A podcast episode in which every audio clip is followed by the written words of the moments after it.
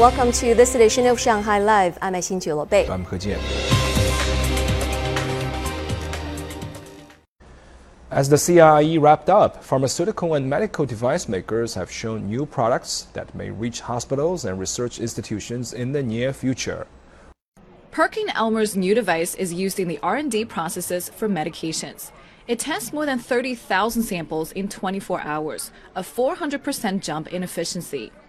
Regular testing of the efficacy of a medication or vaccine on a cell requires coating, marking, and signal reading. Together, they account for at least 24 hours of work on one sample. Using new marking and reading solutions, the company's new technique shortens the work to just two hours. This can be used in the assessment of effectiveness and safety of vaccines and the selection of antiviral drugs. We'd like to work with biomedical companies and vaccine developers in China. So you think you have a strong heart? US based Edwards Lifesciences real time monitor shows your blood pressure, hydration, and the heart's pumping motion. You could be surprised by the readings. Wow! 145, 97. That blood pressure belongs to a monster.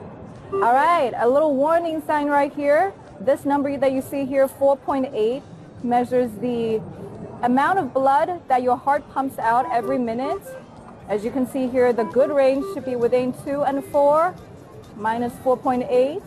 That means I am using an excessive amount of oxygen. After immediate hydration and a squatting game, one sees perilous changes to blood pressure and oxygen levels. The numbers are going to the heavens.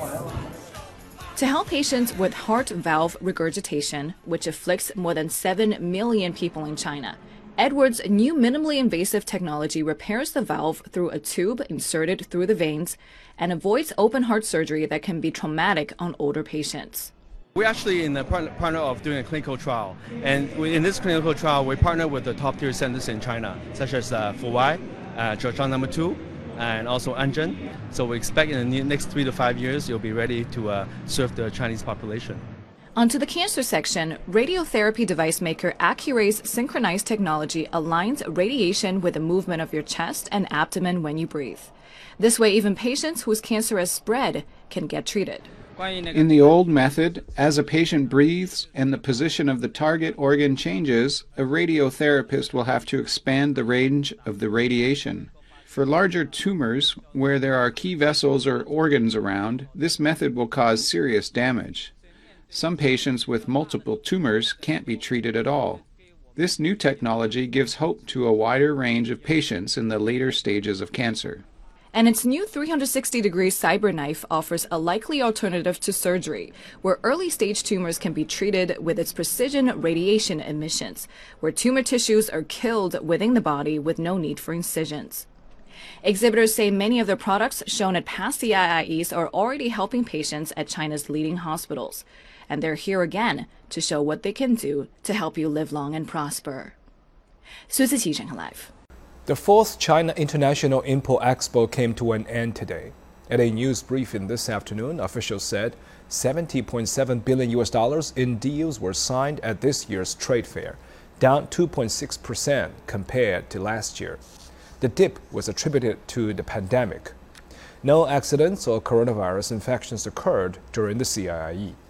More than 150,000 square meters of exhibition space has already been reserved for next year's CIIE.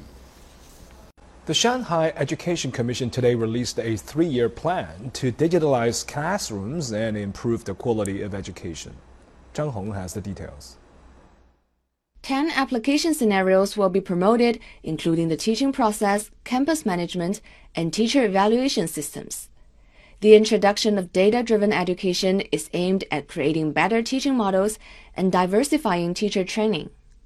We will use accompanying digital terminals to record data on the student learning process, such as their participation in lessons and feedback on assignments after class. It could enable us to better tailor our teaching based on student needs and promote their overall development. Uh, we will adopt unified data, authentication, and interface standards. Thus, high-quality education resources can be easily shared among schools and students. Deputy Director Li also said the ultimate goal of digitalizing schools is to provide the most appropriate education for each student. In August, the Ministry of Education approved Shanghai as a trial zone for this project. Zhang Hong, Shanghai Live. Japan's Liberal Democratic Party President Fumio Kishida was re-elected as prime minister in a special parliament session today after the LDP secured majority of votes in the House of Representatives election at the end of last month. Lei Shuran has more. After coming into power on October the 4th, Kishida launched his second cabinet this afternoon. His previous cabinet resigned en masse as required by the Constitution prior to the three-day diet session through Friday. Today's vote was a formality given the dominance in parliament of the party and its junior coalition partner. The Liberal Democratic Party won 261 out of 465 seats in the powerful lower house chamber. Fumio Kishida has been appointed as prime minister by the Diet members. Kishida is expected to appoint former education minister Yoshimasa Hayashi as his foreign minister. Most of the current cabinet members will remain unchanged, as it was just formed last month when Kishida first took the office. Toshimitsu Motegi, who served as foreign minister since 2019, became the LDP secretary general in early October, replacing Akira Amari. Following the special session, the LDP is looking to convene an extraordinary diet session later this year to pass a supplementary budget to alleviate the impact of the COVID 19 pandemic. He is also looking to secure salary increases for care workers, nurses, and nursery school staff. Lei Shuran, Shanghai Live.